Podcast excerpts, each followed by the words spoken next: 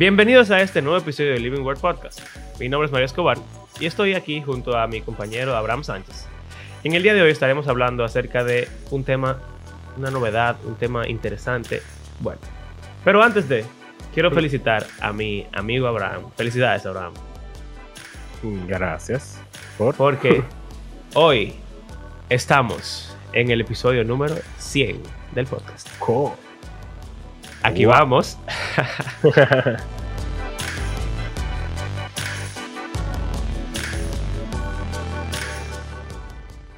Ey, 100 episodios, ven. Wow. ¿Verdad? número, un número grande. Un número grande, ¿verdad? Dos eh, años. Dos años. Prácticamente. Ay, sí. O sea, en cuatro episodios. En cuatro episodios. Oh my God. No se siente tan largo, ¿verdad? No. Nostalgic. ok. Eh, ¿Qué vamos a estar hablando en el día de hoy? Hace unos, unos meses hicimos un episodio titulado Me voy a cambiar de iglesia. y en ese episodio estábamos hablando de que uno no debería cambiarse de iglesia por razones por varias razones. Por la mayoría de razones que uno se pudiera imaginar en la vida. Uno no, debería cambiarse de iglesia porque, eh, o sea, una iglesia no es como un club ni, un lugar en el cual uno va para buscar la comodidad. Exacto, sino que es la comunidad en la que tú quizás conociste al Señor, o por lo menos la comunidad en la que tú sirves al Señor, y como una familia. Tú no dices, ah, me voy de mi familia, bye. Exacto. Aunque, obviamente, eh, Abraham se fue de su familia. Y yo también. Exacto, uno se va de su familia, pero es una razón, no diga porque yo me quillé, sino porque me casé, por ejemplo, o porque me voy a, vivir fuera del país. Eh, y siempre, ese momento en el cual tú te separas de tu familia, aunque sea por buenas razones, es triste y a nadie le, le gusta. Pero es muy diferente si es triste porque yo quiero a mi familia y me voy por X o Y razón, ah, si yo no me gusta cómo... molesto. Exacto, eh, me molesta mi familia, o no me gusta cómo cocina mi mamá, o me quillé con mi hermano, qué sé yo. Entonces... Dame, mi herencia y me voy. Sí, con, los, con los puercos. Se me quitó el enfoque. Ok. Entonces, eh, ¿qué pasa, señores? Abraham se fue de su iglesia. No. No, no, no. Abraham, está, Abraham está planeando irse de su iglesia. No, no, no, no, no diga eso. ok. Mario se fue de su iglesia. Eso sí fue lo que pasó. Eh, y bueno, es ahora, wow, qué incómodo se siente decir esto. Pero yo estoy en el proceso casi ya finalizado de cambiar de iglesia. Y cuando hicimos ese episodio fue porque yo estaba iniciando a considerar eh, la posibilidad de cambiarme. Y el episodio, en verdad me ayudó mucho ese episodio, Abraham, porque en ese momento decidí no cambiarme en realidad, que creo que era la decisión correcta. Exacto. Eh, y luego, por otras razones, ya decidimos cambiarnos, Carla y yo, y estamos transicionando de la iglesia anterior a nuevo. Entonces, nada, este episodio es para hablar de eso. Que, ok, o sea, ya que tú mencionaste aquí como que tú decidiste no cambiar y ahora sí cambiar, ¿qué, qué te hizo decidir quedarte en aquel momento y qué cambió, bueno, de lo que se pueda decir, que te hizo querer irte ahora? Bueno, la primera razón por la cual no queríamos cambiarnos es porque, como ya dijimos, cambiarse de iglesia no es algo que uno hace por razones, primero no por razones, exacto, caprichosas, ni egoístas, ni, ni por un disgusto, ni nada por el estilo. Entonces, a pesar de que, tú sabes, yo soy una persona muy clara, yo he tenido diferencias con algunos miembros de mi iglesia, con el pastor, por ejemplo, con la, con la doctrina, con la forma en la que se hacen las cosas. Eso realmente nunca ha sido una razón para yo irme de mi iglesia porque eso va a pasar en todos lados. Y aunque uno se ve tentado a irse por esas razones, eh, realmente yo creo que uno debe siempre procurar quedarse. Y Sí. decidimos quedarnos, principalmente porque no encontramos una buena razón para irnos. O la buena razón que había, que era poder servir en otro lugar donde posiblemente pudiéramos servir más a la comunidad, servir más a, a los miembros de la iglesia, pero también a la gente de afuera, tú sabes, el mundo. Eh, pensamos que, ¿por qué no hacerlo en el sitio donde estamos? ¿Por qué no intentar hacerlo en el sitio donde estamos? Y yo pedí consejo a varias personas. También hablé mucho con Abraham sobre el tema. Eh, y bueno, la conclusión que llegamos, llegamos Carla y yo es que vamos a quedarnos y vamos a ver si el Señor nos abre puertas para servir más. Y nada, decidimos quedarnos por eso. ¿Y qué cambió? Bueno, descubrimos que iba a ser... Exacto, se va a hacer un poco difícil ese, ese proceso, ese intento de servir por diferentes razones. Y en esta nueva iglesia se nos están abriendo la puerta así de que de boca para servir. Y para servir a la iglesia, pero también para servir a la comunidad, eh, para ser entrenado también en, en el liderazgo, en la predicación, en el servicio, en, incluso salir como misionero quizá al, aquí en la ciudad o en el interior del país o incluso fuera del país, nadie sabe. Porque una iglesia que tiene un enfoque misionero. Entonces, esa diferencia de cerrado la oportunidad de servicio a súper abierto, demasiado abierto, pues creo que fue la razón principal por la que nos cambiamos. Interesante. y es raro, se siente raro. Incluso cuando estoy hablando el otro día de que, no, como eh, mi, mi ex pastor y mis nuevos pastores. Es raro. Y, y yo siento que tuve como los presidentes que nunca dejan de ser presidentes. Ajá. Es, es más Sí. o menos así. O sea, Sí. lo que pasa es que cuando uno tenga una conversación, y en este momento es como muy extraño porque yo estoy cambiando de iglesia, yo no me cambié ya. Si yo te digo mis, mis pastores, por ejemplo, quizás tú piensas que son los de la iglesia anterior, los de la nueva. O si yo digo mi iglesia, porque ahora las dos son mi iglesia. Entonces es raro. Es como cuando tú te casas y tú dices mi casa. Exacto, yo todavía digo mi casa. Yo también. Eh, donde vive mi mamá. casa, Sí. nuestra casa. Y, y mira que No yo no crecí en donde vive mi mamá. No, Yo viví donde vive mi mamá por tres meses nada más, porque ella se mudó. Nos mudamos tres meses antes de casarme. Y. Pero no importa, porque es mi mamá. Es el punto. exacto. ¿Dónde está tu, fa- Exacto. tu, tu- tu mamá y tu hermano? Hermano. Sí. Ya. Entonces. Bueno. Es raro, pero. eh, o sea. Por lo regular, la gente cuando se va de la iglesia dice que porque tuvo un problema con, con tal gente. O, o no le gusta cómo hacen la cosa. O ah, tengo diferencias doctrinales y yo me voy. Pero, sobre todo con eso de que diferencias doctrinales. Yo no veo una razón válida para tú irte de tu iglesia por eso. A menos que. No. O sea, a menos que. qué sé yo. Tú, Eso te imposibilita servir, por ejemplo. Ok. Está bien.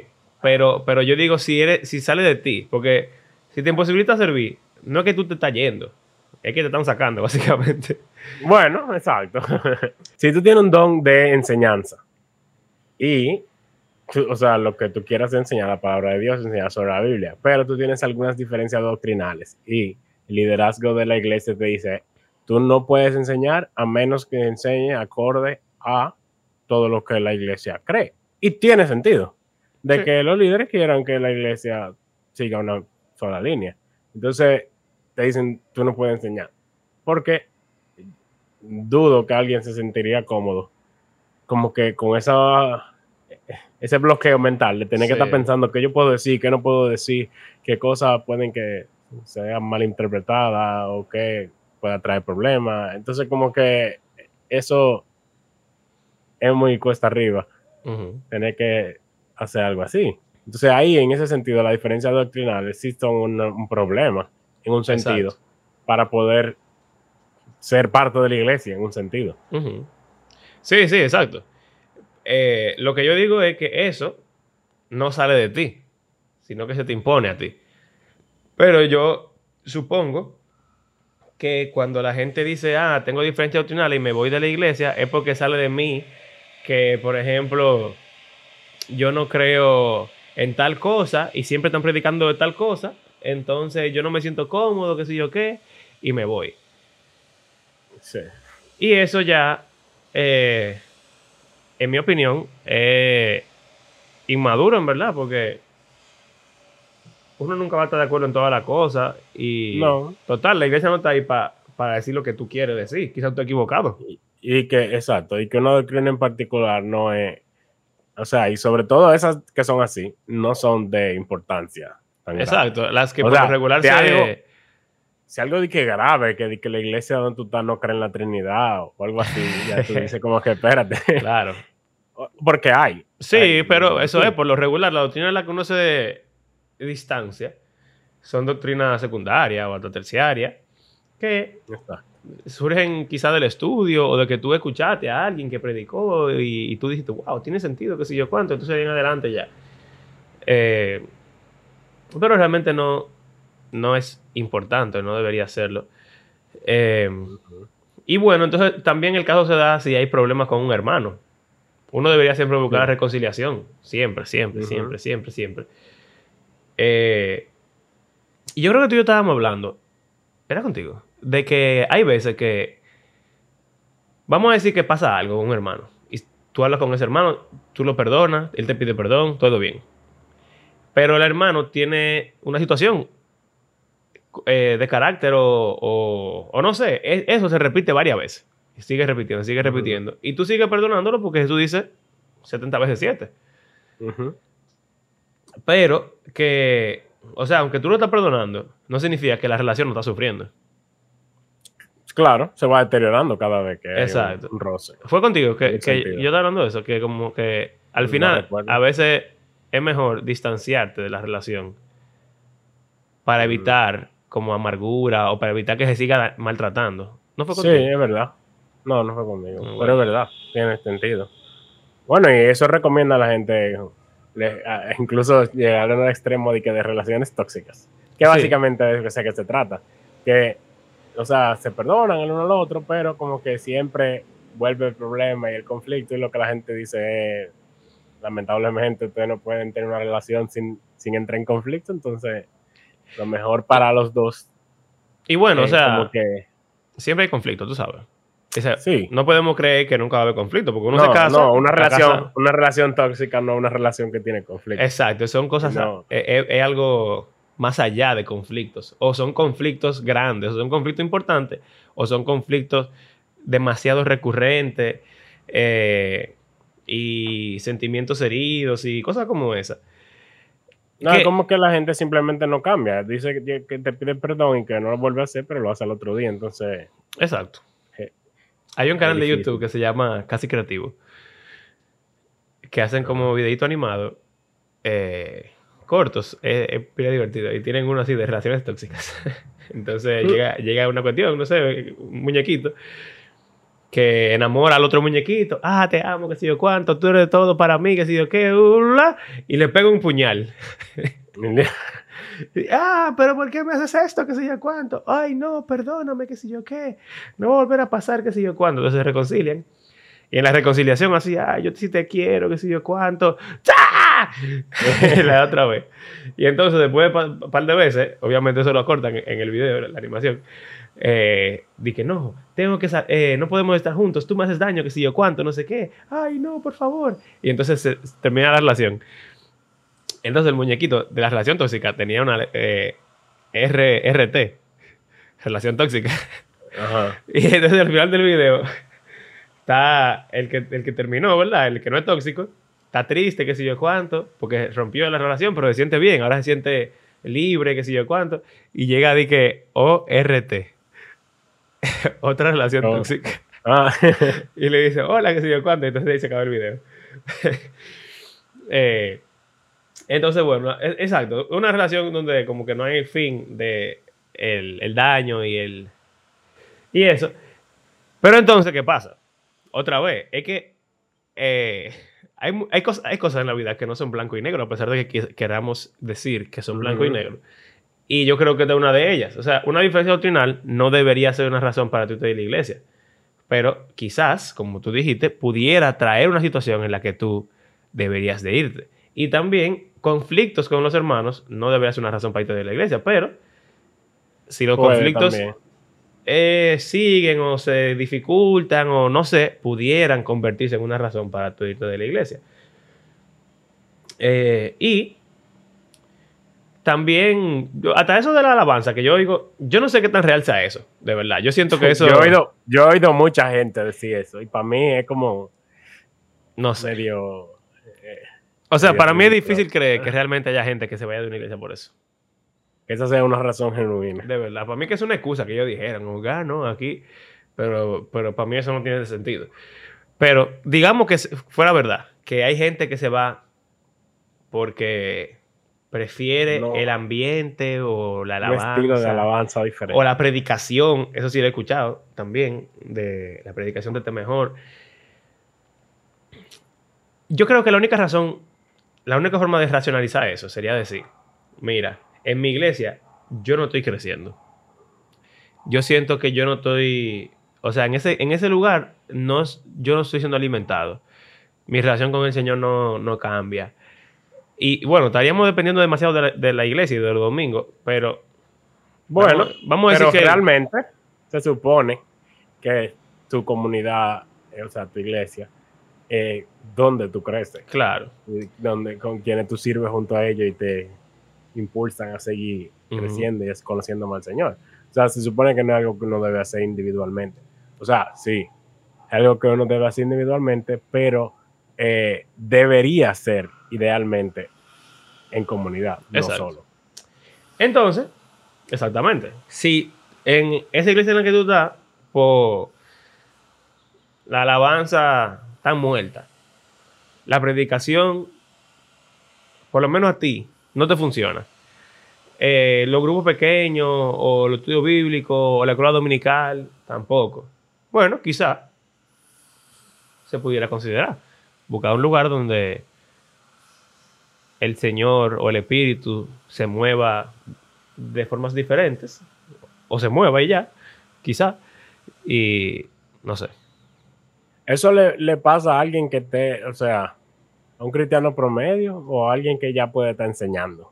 Porque quizás sea otra cosa también.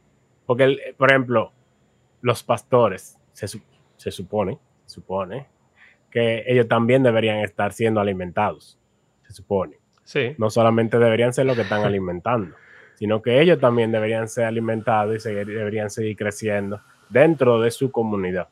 se O supone. sea que idealmente debería tener, aunque sea más de un pastor, y que uno al otro se vayan alimentando, aunque sea, de alguna forma. sí. Pero quizás ni siquiera, no sé, está fuerte. Es, Yo diría que pudiera pasar de ambos lados. Y eso que tú estás diciendo, yo creo que pasa mucho. O sea, demasiado. Y no debería ser así.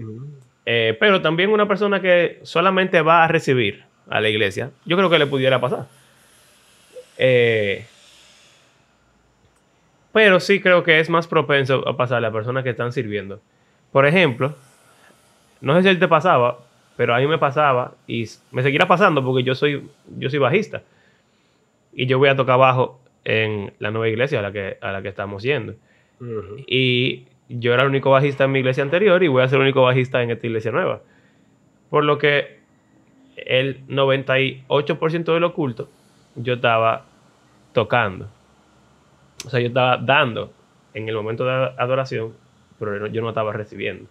Sí, es verdad. O sea, por ejemplo, a mí me pasaba de que había un grupo, en el grupo de alabanza yo cantaba, y había muchas chicas y ellas se iban rotando, pero como habíamos pocos hombres, Exacto. Entonces estábamos fijos todos los domingos. Sí. Entonces, eh, lo hicimos por varios años, pero uno se cansa. Y bueno, y tiene otras, otros asuntos, otro compromiso que se va volviendo difícil. Exacto. Eh, tú seguiste siempre, tú nunca dejaste de hacerlo. Bueno, pero Eh, realmente, por lo menos en mi iglesia, eh, en mi ex iglesia, no, no era muy demandante realmente, porque allá los ensayos son el mismo día, antes, no llegamos Mm. temprano. Yo no tengo hijos, por ejemplo, que me impiden llegar temprano a la iglesia. Todavía. Todavía. Y nunca fue un problema realmente. No te voy a decir que, por ejemplo, los domingos en la noche, cuando me tocaba ir a cantar, eso sí era un problema a veces, pero imagínate, había que hacerlo. Eh, pero en verdad, algo que yo quizá ahora hablándolo contigo, hable con mis pastores nuevos, sea esa posibilidad de que uno rote. A Sí, pesar que de que no aunque- haya un músico que te reemplace. Exacto. Exactamente. Que no, no importa. Claro. Porque incluso uno puede cantar sin instrumento. Sí, Uno, uno puede cantar sin que alguien dirija. Bueno, Bueno, no, pero realmente, por ejemplo, pero, pero sí. el- el eh, si no hay pianista, que en esta iglesia nueva no hay pianista todavía, el músico más importante es el guitarrista. Sí. Y allá hay dos guitarristas. O sea que, sí. O sea, uno pudiera rotarse, en verdad. Por lo menos que un domingo en el mes uno pudiera quedarse sentado.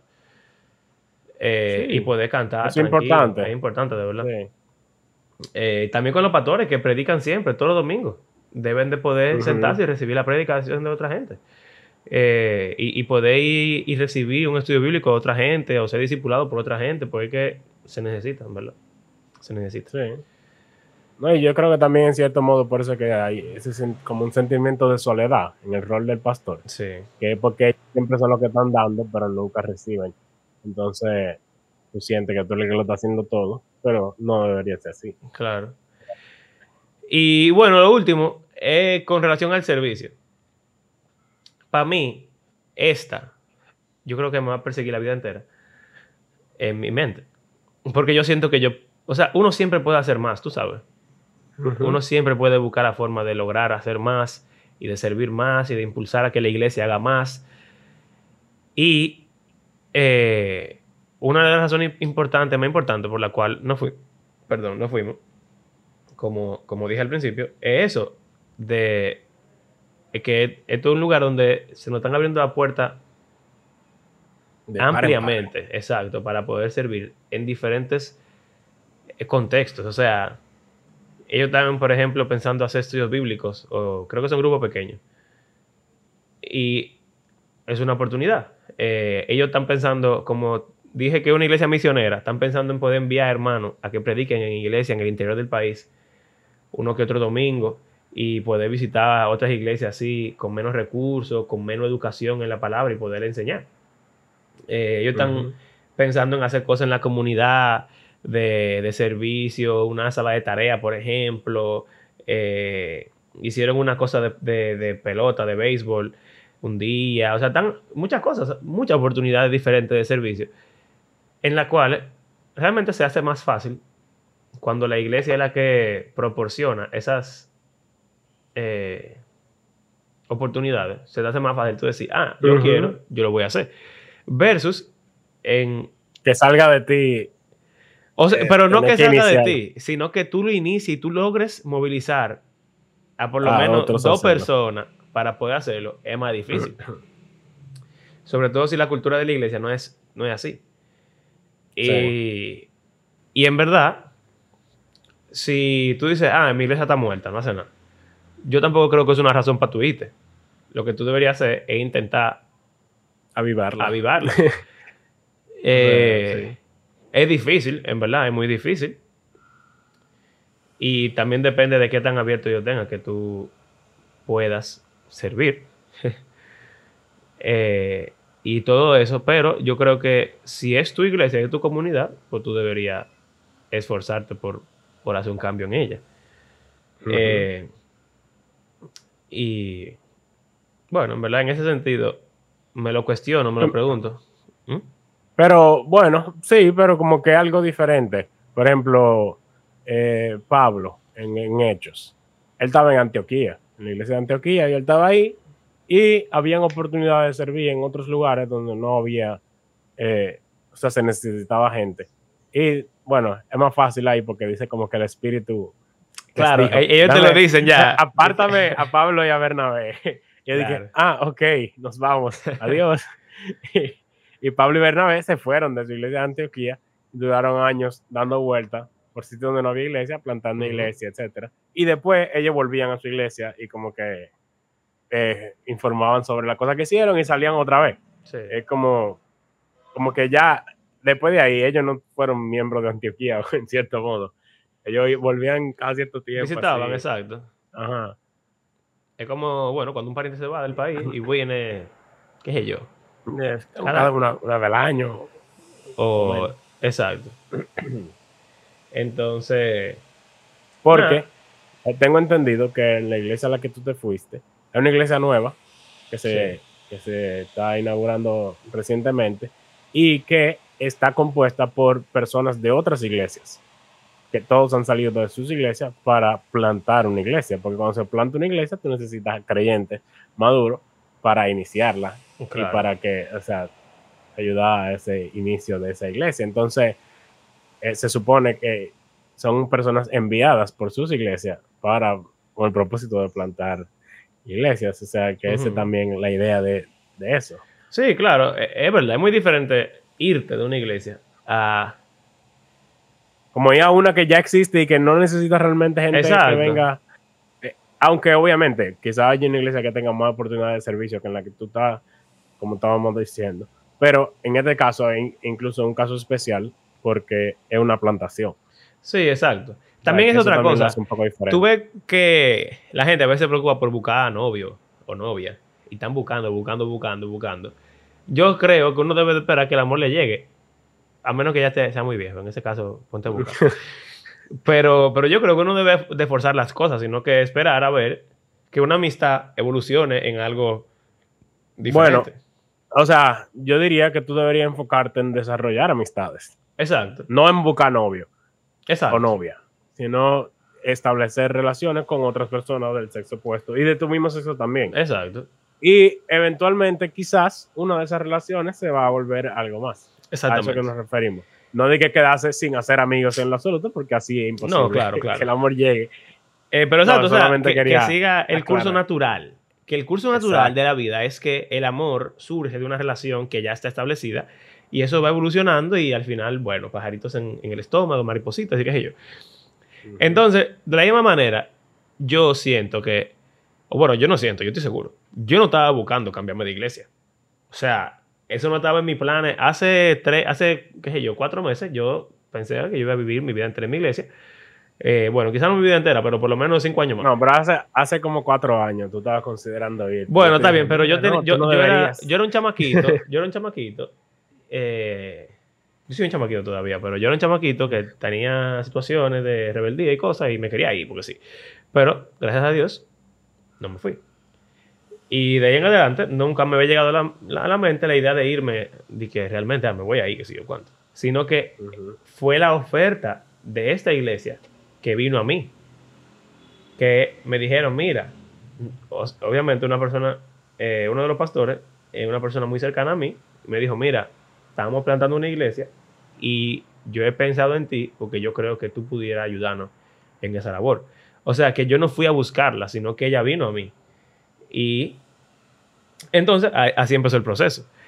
Que yo creo que es muy diferente Sí. que tú decidí que, ah, estoy buscando cambiar de iglesia. Como otro trabajo, de que estoy buscando cambiar de trabajo. Sí, sí, y se pone a visitar una iglesia diferente cada Sí. semana. Y no estoy diciendo que eso sea malo, tampoco. No, Porque de nuevo, no, no está mal. eh, si cualquiera de estas cosas que hemos hablado, o alguna otra que haga que la razón sea válida, pues yo creo que ya es válida la razón. Pero eh, creo que es diferente, en verdad. Uno está buscando versus que te encuentre a ti. Entonces, bueno. Bueno, te Es, cambiaste de iglesia. Sí, me cambié de iglesia, señores. Y también, otra cosa, que es triste. Uno pudiera decir y que, ah, yo estoy quillado con mi iglesia, me voy, qué sé yo cuánto. Realmente es triste. Esas son tu gente que tú. O sea, yo, en mi caso, por ejemplo, yo tengo 24 Tú naciste años ahí. yendo a esa iglesia. Desde que yo nací, yo estoy yendo a esa iglesia. Esa gente me criaron todos los domingos. Con esa gente yo crecí. Eh, esa gente son mis abuelos, mis tíos, mis, mi- Hermanos. mis hermanos, mis, mis primos, mi, o sea, esa es mi familia realmente. Hasta sobrinos. Hasta sobrinos también, exacto. Eh, uno chiquito. Eh, y no es como que, ah, me dio una cuestión y me voy. No, realmente es triste. Eh, cuando yo fui a hablar con el pastor y yo le dije eso, yo estaba, yo estaba, fue solemne realmente, un momento solemne realmente. O sea que no, no debemos verlo como que una, como que es poca cosa. Realmente es algo. Sí. Me cambié de gimnasio.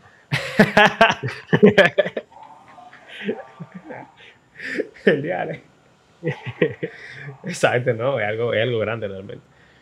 O sea que si alguno de nuestros oyentes está en esa situación, pues considérelo. No es. Ore, ore mucho, hable con mucha gente sí, madura que lo conozca. Uh -huh. De su iglesia y, y, quizás fuera de su iglesia también. También. Eh, yo hice eso. Yo, yo pedí idea. consejo a gente de mi iglesia y gente de otras iglesias. Y gente que yo entendía que habían o estaban o, o, no, no estaban, sino que habían pasado por cosas similares eh, de forma diferente y me podían dar consejos más puntuales, porque no es lo mismo yo preguntarle a, qué sé yo, a este hermano que tiene 50 años y tiene 40 en la iglesia, eh, ¿qué sería? O sea, no estoy diciendo que no sea bueno preguntarle a una persona así, pero que nunca ha vivido una situación de, de que considere irse Versus yo preguntarle a un hermano que yo sé que se, estaba, que se iba ahí, pero no se fue. Ah, ¿por qué tú no te fuiste? Eso me puede ayudar. O que se iba ahí y se fue. ¿Por qué tú te fuiste? Me puede ayudar. Eh, gente en la que uno confía también. Que tú puedas acercarte con Sí, eso, claro. algo tan delicado. Eh, No vayan ahí de que, mira, pastor. Mario se va, que si yo cuánto. El, el sticker, el sticker de que pastor. Exacto. O sea que, nada. Episodio 100. Me fui de mi iglesia. Mario se fue. Tomó 100 episodios. Tomó 100 episodios para irme. No. es culpa del podcast. Desde el innombrable hasta aquí. No, no, no. no. Bueno, Bueno, nada. La, la próxima vez vamos a estar hablando sobre, finalmente, Sí. Éxodo 19, Éxodo 20, que es sobre el, pueblo- el pacto del pueblo de Israel con Yahweh. Sumamente importante, interesante y nos afecta a nosotros también, en cierto modo. Una frasecita ahí Sí, que se usa. una frase dura y bacana, verdad. Sí, sí, y, y rara. Sí. Pero, pero bueno, ya eso será para la próxima. Entonces, gracias por acompañarnos en este episodio y recuerden que creemos que la Biblia es un libro que está vivo y que tiene el poder para transformar la vida de sus lectores y el mundo completo. Y gracias por hacer este podcast parte de su rutina semanal. Y si quieren apoyarnos económicamente, lo pueden hacer a través de PayPal o Patreon. Y nada, será hasta la próxima. Hasta luego.